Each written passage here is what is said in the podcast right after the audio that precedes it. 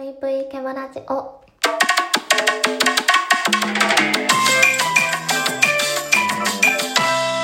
様こんばんぷいケムシです。ごめんなさい。お風呂場で収録を撮っていたら、ちょっとジングルがうるさすぎて、響いてますね。というわけで今日はお風呂場から、お久しぶりぶりぶり大根お返し返し会やっていきたいと思います。イエーイや、皆さんね、本当に、えー毎日毎日たくさんのお便りありがとうございます。今日もすべて読み切れるわけではないですが、えー皆さんにいただいたお便りを読ませていただきたいと思います。というわけで、まずはリラさんから、ぷいぷい、ぷいぷいぷい、心が病んでる女性嫌いなんだね。前にネガティブシンキングが嫌いって言ってたから、悲劇のヒロインのような人は見ててムムっとするのかな僕の偏見かもしれないけど、すべての女性は話を聞いてほしいだけなのかなって思ってました。改善策を提示しても実行されないことが多いのはわかります。だって共感を求めているのであって、解決策を求めていないから。そうだね、大変だったね。それで救われるそうです。そしてその言葉が欲しくて、ネガティブになっていると思います。僕も否定はしないです。ツッコミはするけどね。というわけで、えー、たくさんの、えー、長文のね、お便り、そして指ハート、ありがとうございます。多分ね、これはあのーシャープ129かな？の、あの病んでる女の子だけが弱いと思うなよ、みたいな収録で、あの、いただいたお便りだと思うんですけど、まあね、そ、あ、ちょっとごめんなさい。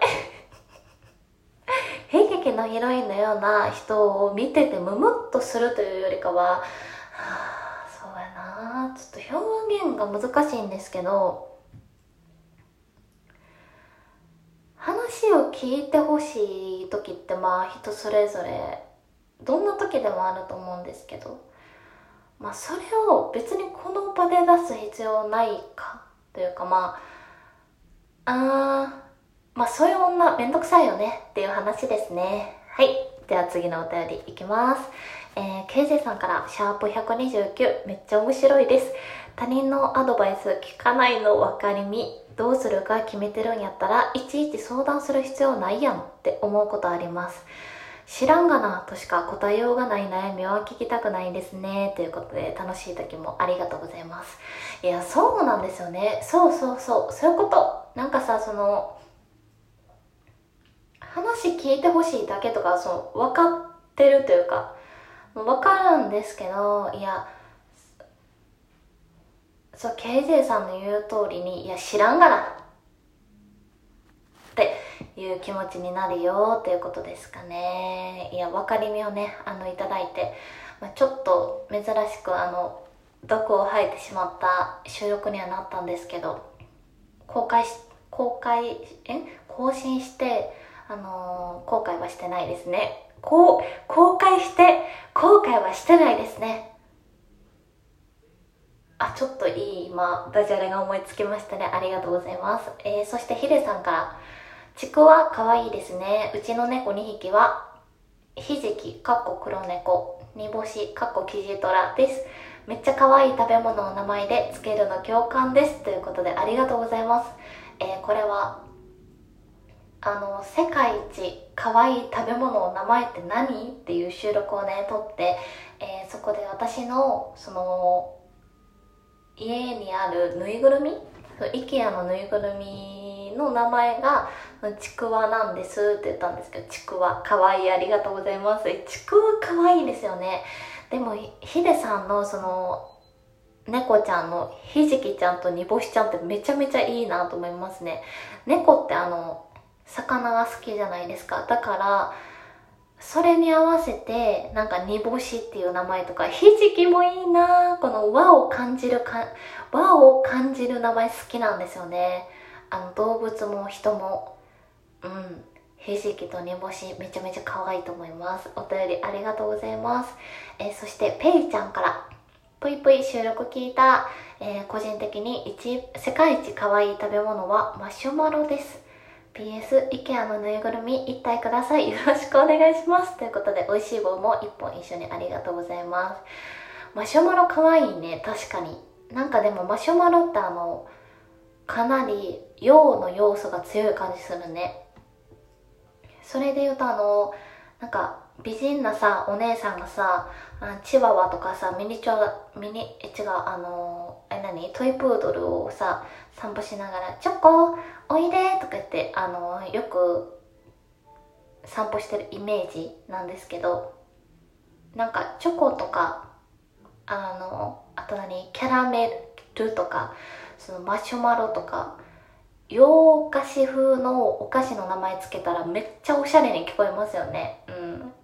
いやマシュマロ可愛いですね。でも私あの和のテイストをちょっと押していきたいと思います。そして IKEA のぬいぐるみはあげれません。申し訳ございません。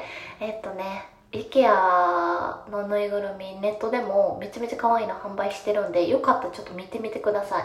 こんな動物おるんやみたいなね発見とかにもつながると思うのでよかったらおすすめします。ということで最後に、えー、タスクナリさんから2件、えー、お便りが届いているので読ませていただきたいと思います。えー、服を逆に着てたエピソードクソ面白いです ちなみに逆に着てしまったわけって何だと思いますか？えー、これに関してはそうやな いかに早くあのケンタッキーに行ってスイートポテトパイが食べたいかっていうあの気持ちの焦りですかね。まあこれもせっかちにつながるのかもね。せっかちすぎて多分逆に来てしまいました。本当に。本当にもう25歳にもなってね、こんな裏表逆に服を着る、えー、女性恥ずかしいなって思うんですけど、皆さん真似をしないでください。えー、そしてもう一件。せっかちすぎてボタンを押すの良くないけど、すごい気持ち分かってしまいます。